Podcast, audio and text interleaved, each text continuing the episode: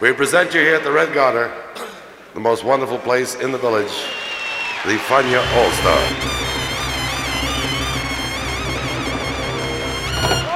La hora faniática.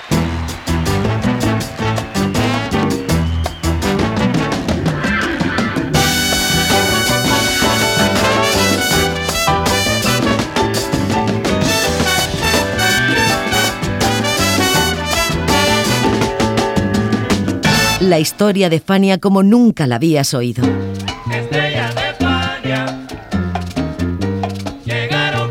La sorprendente historia de Fania Records.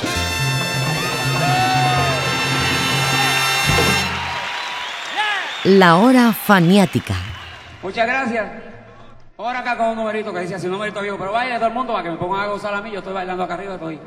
Ahora vamos a bailar todo el mundo. El que no baile es porque tiene los zapatos rotos. Dice.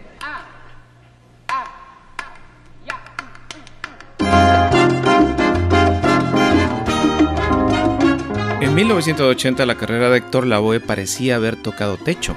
Tras sus monumentales éxitos con La Voz, De Ti Depende y Comedia, el artista ponceño se había convertido en el más vendedor del sello Fania y el músico más popular, a quien solo el respeto que el mundo latino sentía por Celia Cruz y el surgimiento de una nueva estrella llamada Rubén Blades podía opacarlo.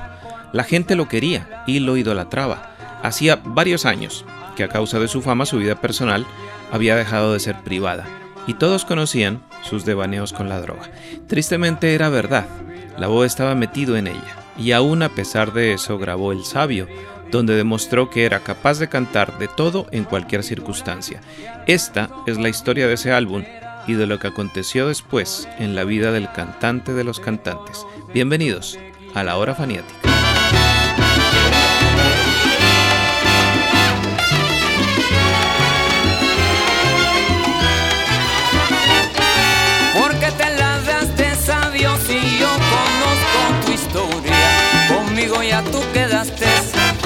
Que me tienes roña. La roña que tú me tienes, nene, a mí no me mortifica. Si el plante que tú te das lo venden en la botica. Déjate de tanto alarde y vive en la realidad. Ay, pues por más que tú trates, el mundo no cambiará. Yo sé que te dicen sabio, sabio, sabio tienes felicidad, tú, tú, tú, tú no tienes felicidad. Sabio no tiene nada. Sabio no tiene nada. Ven, vete a por aquí, ven, vete a por allá. Sabio no tiene nada. Oye, sabio no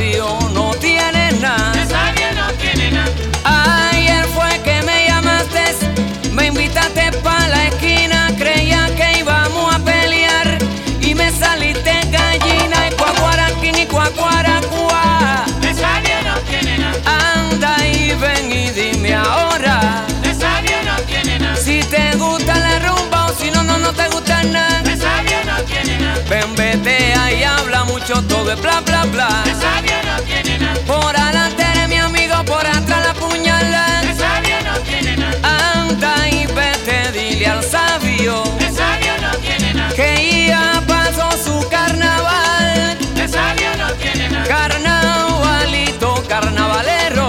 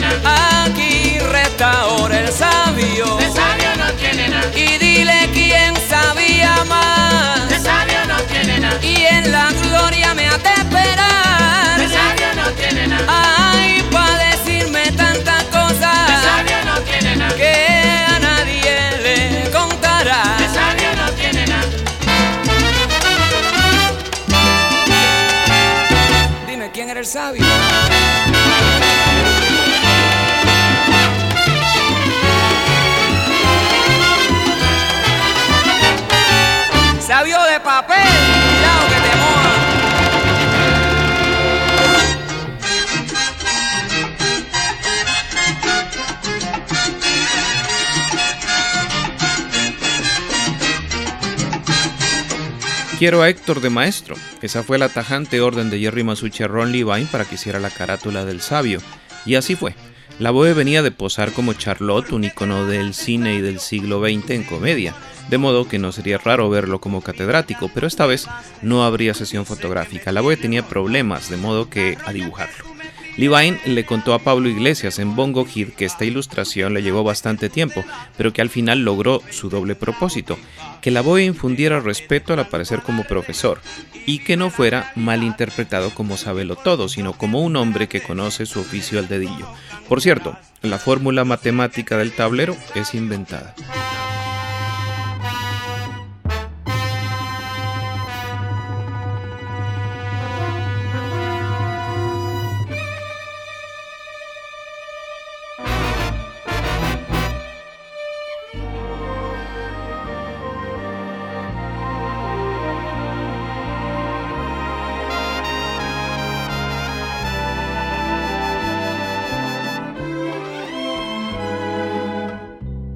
El cielo, lo pondré a tus pies.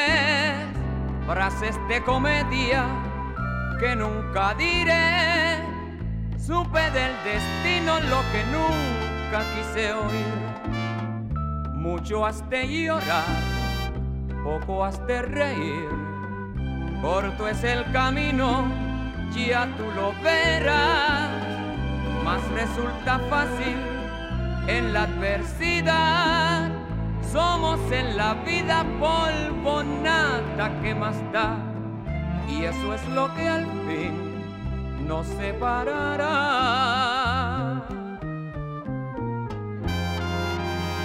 Es inútil que pienses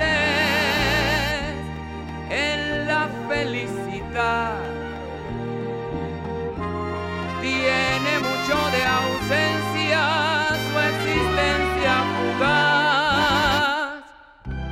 está en escena la comedia ya, solo como extra he de figurar, sé que se titula Sufrimiento terrenal, y entre el bien y el mal seguirá el amor.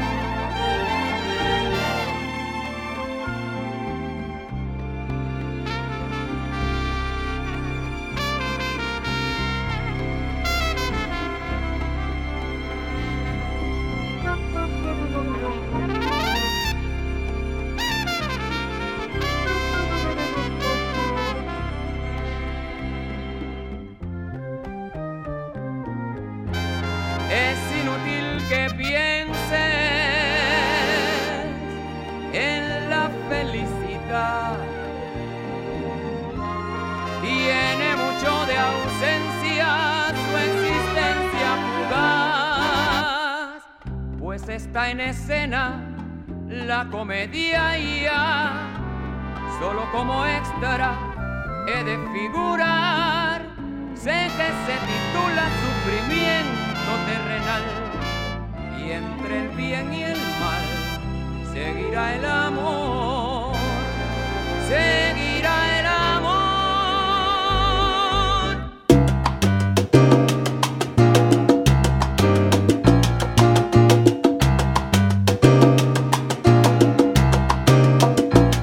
Los músicos que intervinieron en El Sabio fueron Profesor Joe Torres y Gilberto Pulpo Colón piano, Eddie Guagua Rivera, Sal Cuevas y Dani Rosado bajo, Edgardo Reyes, Tony Jiménez, Eddie Montalvo, José Mangual Jr. y Luis Mangual percusión, Ray Maldonado, Pedro Pucci Bolong y Luis Pericortiz trompetas, Harry de Aguiar, Reinaldo Jorge, Ángel Papo Vázquez, José Rodríguez y Willy Colón trombones. También colaboró Milton Cardona, pero en los coros. Algunos intervinieron más que otros porque el proyecto se hizo en dos etapas, y de allí los cambios de nómina. Eso sí, para algunos era la primera vez con la BOE y según cuenta Pulpo Colón, hay cosas que no se olvidan. Oh crap. Ese es el guiso que todo el mundo quiere. Ese era el guiso que todo pianista anhela tener. O cualquier bajita. O cualquier conguero. Es el guiso del momento. Es que tú, tú, tú duras una vida eterna esperando esa llamada. Más pegado. Claro, chicos, no importa porque yo no está ahí. Dámelo a mí. yo tenía, chacho, yo tenía 18 años.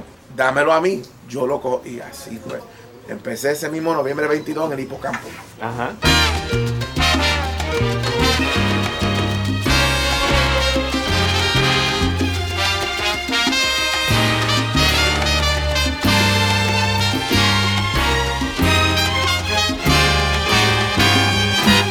Ayer lloré por tu ausencia, sintiendo en el alma un profundo dolor.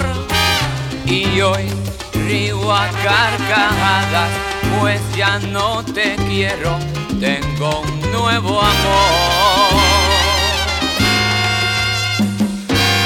Ayer lloré como un niño pensando y pensando en tu mal proceder y hoy lloro de alegría, gracias a la vida me siento feliz. Yo lloré, yo lloré, lloré, no lo niego, lloré. Ayer Lloré por tu ausencia, sintiendo en el alma un profundo dolor. Y hoy río a carcajadas, pues ya no te quiero, tengo un nuevo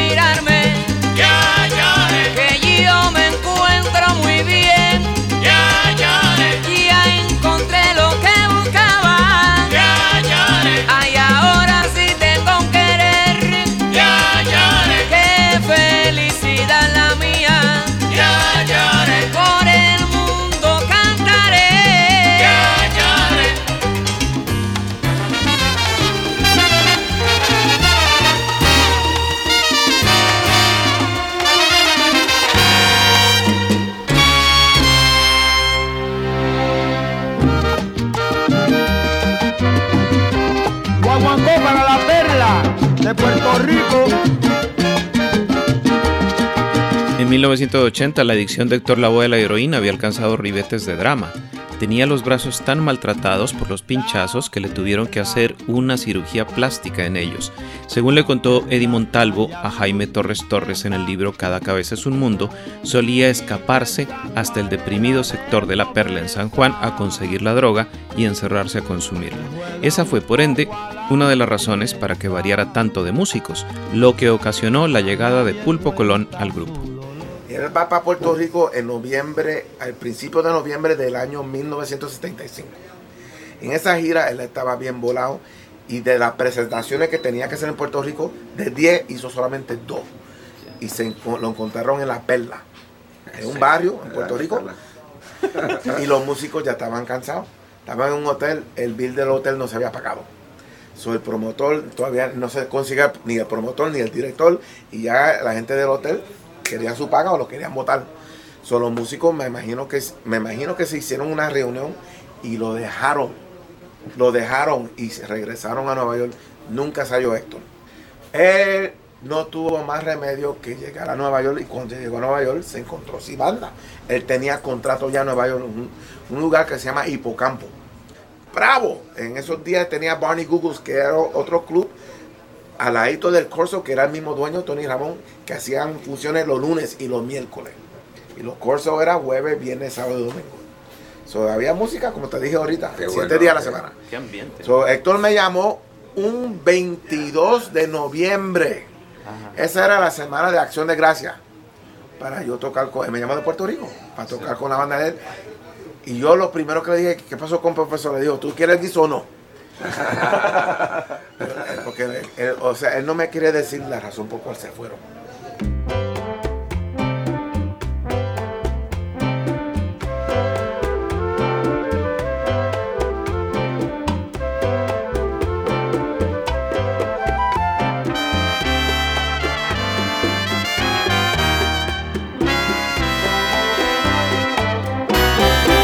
No necesito cariño que me digas si no quieres mirarme. Necesito que me digas amorcito si ya quieres dejarme. No es necesario que me digas tantas cosas si quieres alejarte. No dejes nunca que tu corazón espere si quieres retirarte. Porque en la vida muchas veces confundimos el amor con ilusiones. Y al entregar el corazón solo encontramos fracasos y traiciones. Por eso mi alma ya no pide ni pone condiciones. Y si te quieres ir, no necesito que me des explicaciones.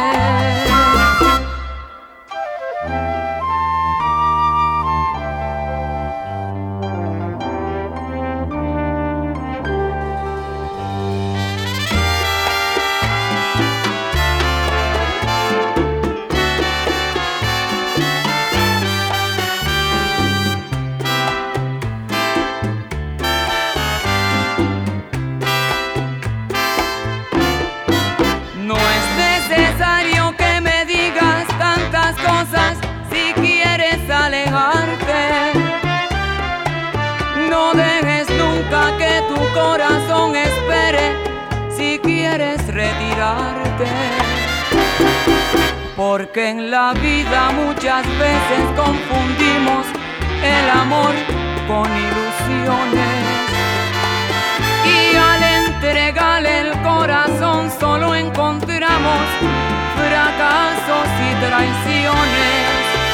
Por eso mi alma ya no pide ni pone condiciones.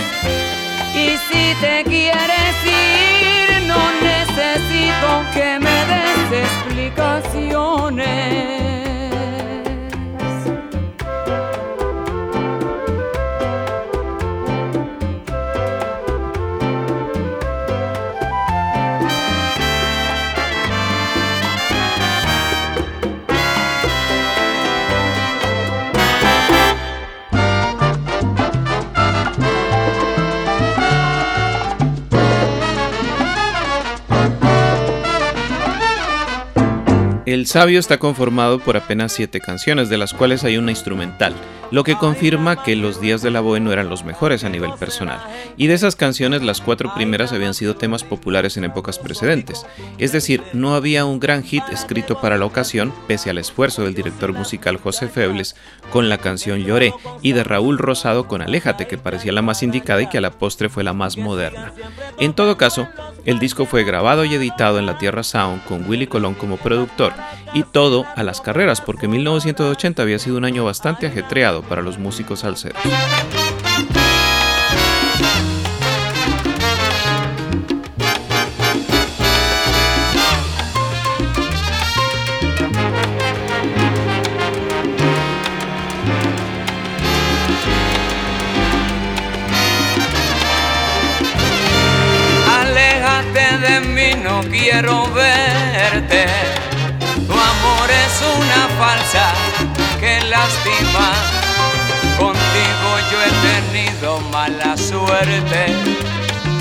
Y en mi corazón duele como espina. De ahí es como se encuentra una moneda rodando por las calles de la vida. Tu brillo me engañó, pero me queda el amargo sabor de tus mentiras. No me importa que me trates con depresión, ni me importa de la forma en que me miras. Si amores como tú no tienen precio, se encuentran al doblar de cada esquina. Amores como tú no tienen precio, se encuentran al doblar de cada esquina.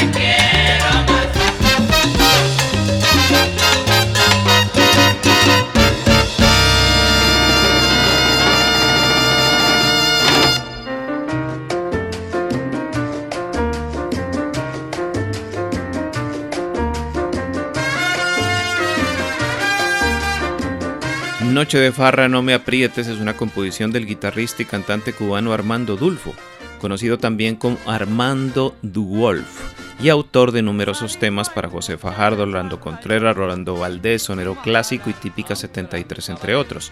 Noche de Farra la había popularizado la Sonora Matancera cantando Bienvenido Granda y también cantando Celia Cruz y por Celio González además. De la misma forma, hubo una versión popular en México a manos de los hermanos Rigual. Dulfo había hecho parte del cuarteto Huatuey y dirigido su propio conjunto. Después de la revolución, dejó la música y se dedicó a su oficio de barbero.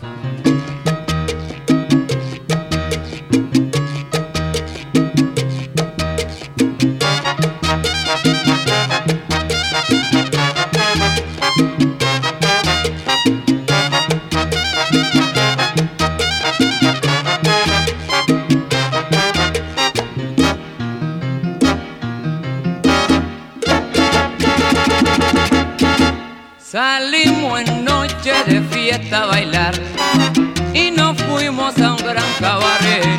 Y ahí entre copas y copas los dos bailamos el son sabroso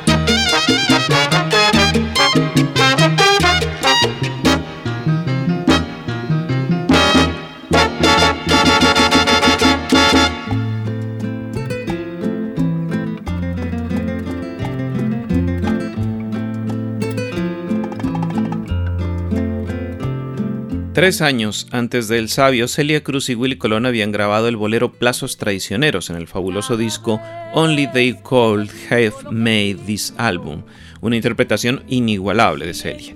Cada vez que te digo lo que siento, tú siempre me respondes de ese modo. Deja ver, deja ver si mañana puede ser lo que tú quieres. Así comienza esta composición sin igual de Luis Marchetti, maestro de instrucción primaria antes de ser bolerista. Pero la creación de Plazos Traicioneros tiene un secreto que el propio compositor y su hijo revelan aquí. El origen de Plazos Traicioneros. Ah, ¿Te lo vas a decir? eso salió de la nada. El problema de Plazos Traicioneros surgió.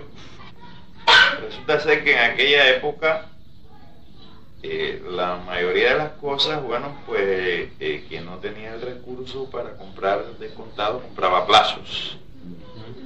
Y entonces el vendedor ofrecía villas y castillas. Usted tiene la posibilidad por un módico eh, pago mensual de obtener los beneficios de el refrigerador, el radio, los muebles, las cosas y Por cuota, sí. Sí, y entonces, bueno, pues siguiendo aquello, papá compra un huevo de sala que ya no está aquí.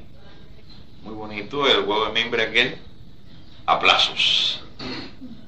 Entonces, eh, papá comienza a pagar en una oportunidad un pequeño descalabro económico en la casa y viene el cobrador y papá le dijo, espérame hasta el próximo mes porque bueno, este mes me sucedió y qué sé yo, el hombre hizo muecas, dijo, le dijo, mire, por tratarse de una personalidad como usted, nosotros vamos a hacer una excepción. Pero el próximo mes usted me paga las dos mensualidades, si no, nosotros recogemos los muebles y usted pierde lo que ya ha pagado. Y resulta que Plazo parece una canción de amor. Es Ah, una canción de amor. Sin embargo, el título, el título surge basado precisamente en ese hecho. En que comprar a plazos era una traición. No tenía medios tampoco para conseguir el dinero. A ver si puede ser mañana. Y entonces uno, Y ahí es plazo cuestión de imaginación.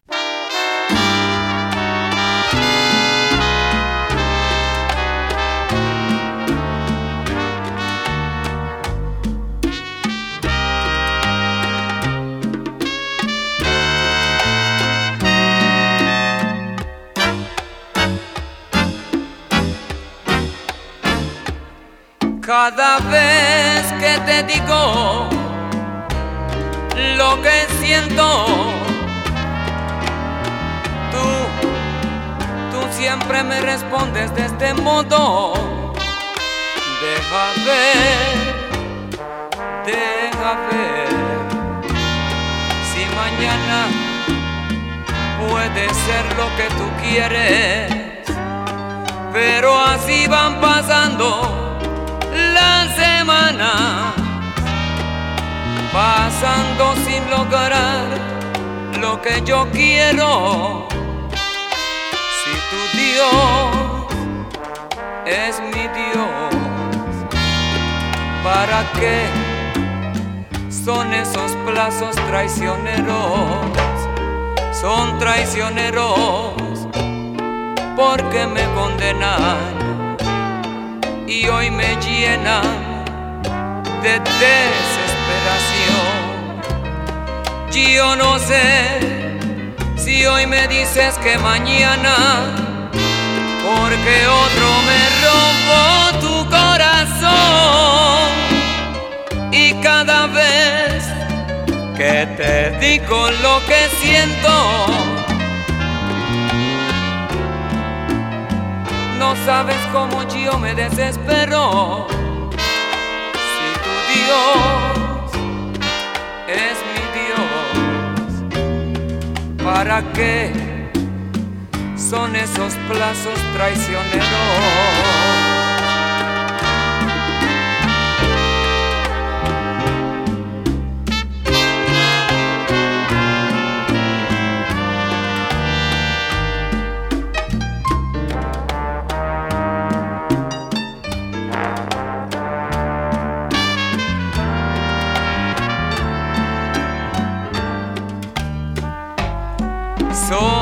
Traicioneros porque me condenan y hoy me llenan de desesperación.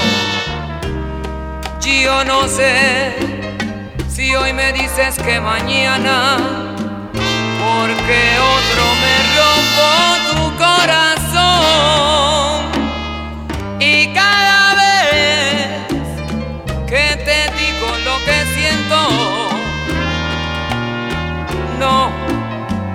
no sabes cómo yo me desespero. Si tu Dios es mi Dios, ¿para qué son esos plazos traicioneros?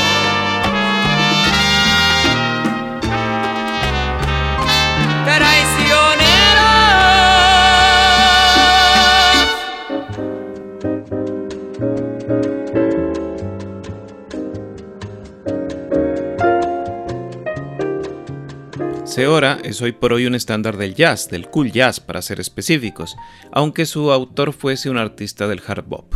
Escrito por el excelso trompetista Lee Morgan, fue grabado por primera vez por su autor en septiembre del 65 para el sello Blue Note e incluido en su álbum Core Breath. En El Sabio fue arreglado como bossa nova por José Bebles, con un solo de trombón de Ángel Papo Vázquez y Harry de Aguiar. Al igual que la Boe, Lee Morgan fue un músico de sino trágico. Era un buen tipo y un excelente músico, pero una noche de febrero de 1972 en el club Slux Salon, donde tocaba, su esposa en un ataque de celos le disparó. La ambulancia tardó demasiado en llegar y él murió desangrado con apenas 33 años.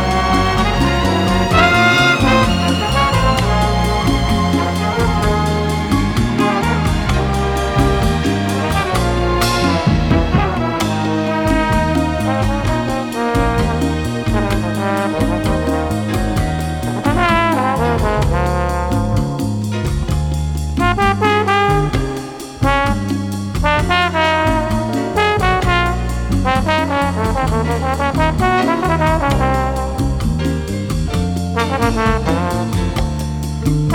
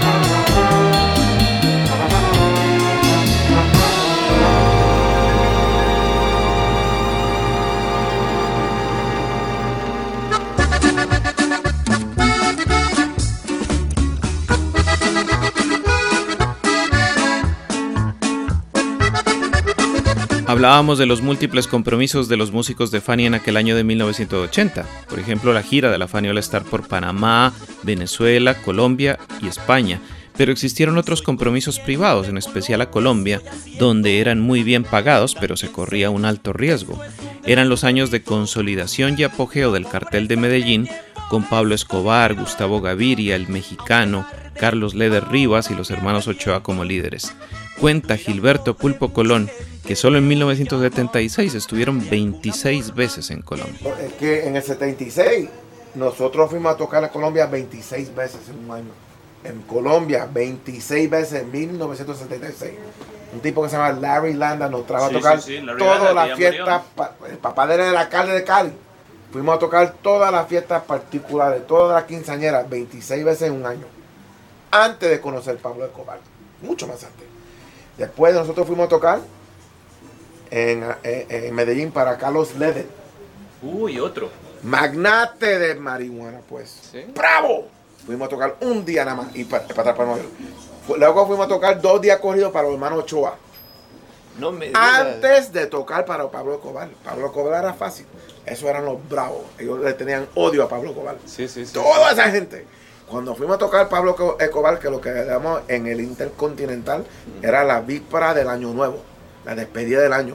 Y él no quería que nosotros tocáramos, tocamos en más ningún lugar, solamente en Medellín.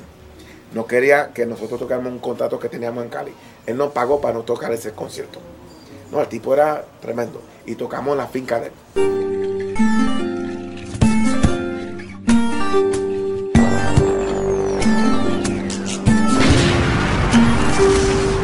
Pulpo Colón hablaba de una fiesta de narcos en la víspera de Año Nuevo de 1980 a 1981.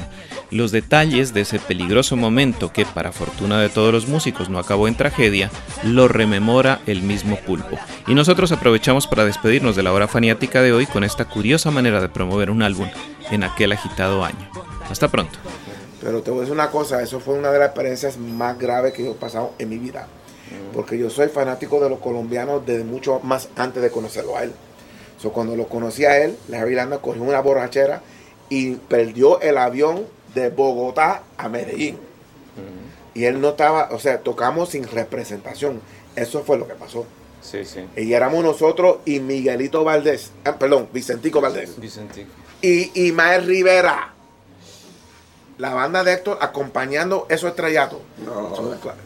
A la vez que ya entramos, lo primero que dan a nosotros es un attaché case. un- uno de esos, Sí, sí. lleno. Eso para ustedes. Eso para usted. Regresamos ya. Y cerraron en un cuarto y nos cerraron en el cuarto. Como si fuéramos Secuestrados. secuestrados, rehenes. Sí, sí, yo conozco No, pero, esa historia. no, pero eh, eso fue lo que hizo. Eh, Eso es cosa de él- él no lo hizo de malicia, eso es costumbre de él. Y un cuarto con todo, bebida, de todo. Todo. Te estoy diciendo de todo. Eso no había, nosotros no queríamos salir. Ahora teníamos que tocar. Nosotros tocamos una hora con Héctor, Sí, sí. una hora con, con Vicentico, una hora con Ismael. Y él solamente bebe y él quería que nosotros siguiéramos. Cinco el descanso. Y sacó un tipo con una ametralladora, nos tienen que tocar. Aparte de que se aprovecharon de que no teníamos representación para nosotros, todo el mundo estaba volado. Y él dice, tú vas a tocar. Entonces entró Pablo a cobarle al cuarto. No, ustedes van a tocar, de aquí no salen. No,